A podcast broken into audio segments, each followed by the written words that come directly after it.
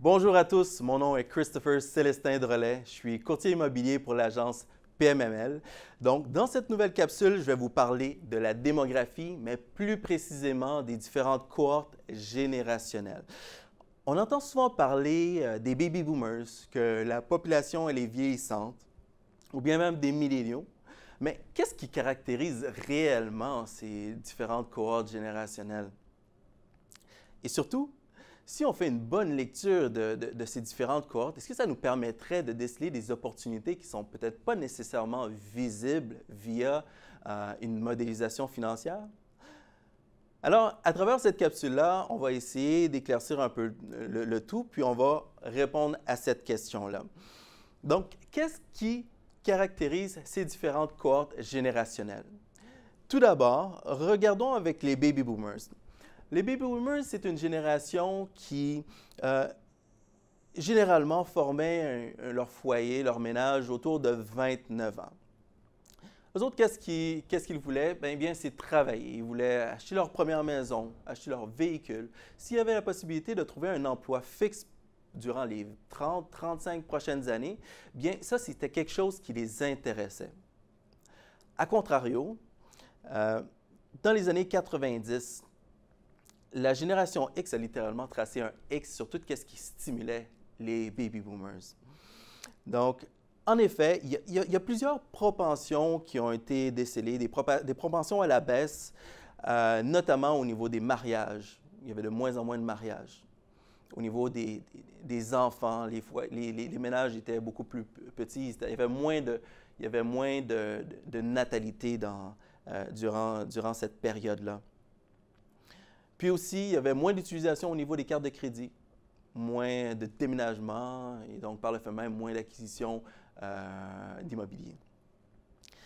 Maintenant, si on fait un petit saut dans le temps puis on pose nos yeux sur la cohorte générationnelle subséquente, donc euh, celle des milléniaux, eh bien, on se rend compte que c'est une cohorte générationnelle qui nous apporte euh, différents modèles d'affaires. Ils viennent en quelque sorte déstabiliser le marché avec euh, notamment des, modèles, d'affaires tels que les Airbnb ou les Uber de ce monde.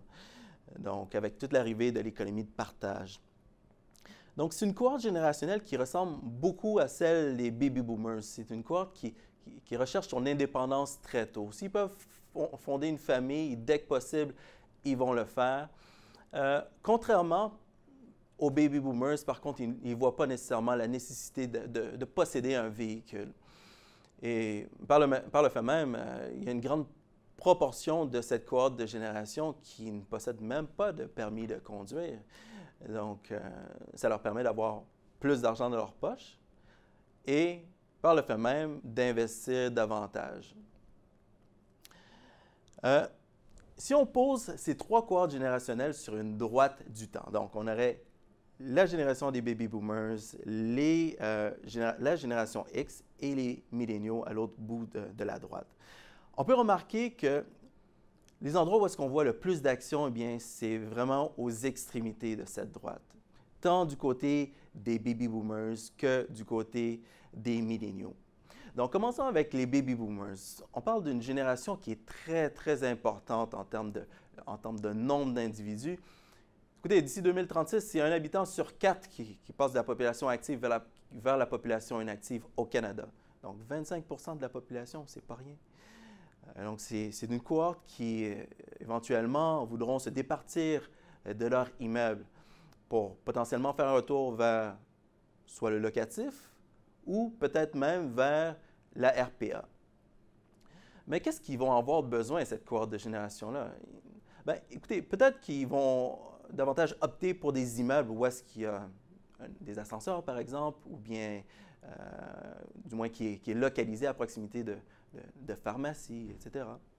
Si on regarde de l'autre bout du spectre, puis on pose nos yeux sur, sur les milléniaux, on voit c'est une cohorte de génération qui veut euh, rentrer le plus tôt possible dans le marché de l'immobilier. Pour ce faire, ben, ils coupent euh, au maximum euh, leurs dépenses.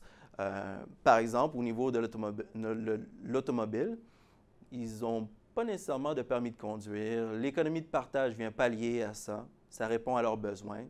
Donc, ça permet d'avoir plus d'argent dans leur poche et, c'est des, des partenariats avec d'autres individus, afin de rentrer dans le marché de l'immobilier.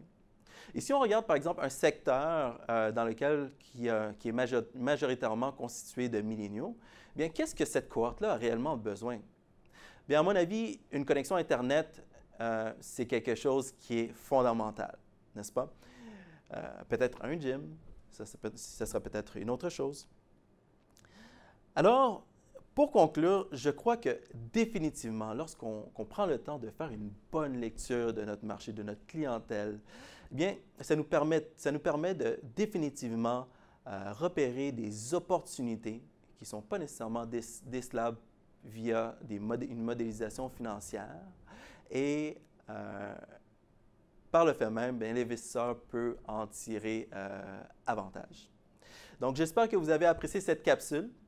Si vous avez aimé, s'il vous plaît, euh, je vous inviterai à liker la capsule et la partager avec vos contacts.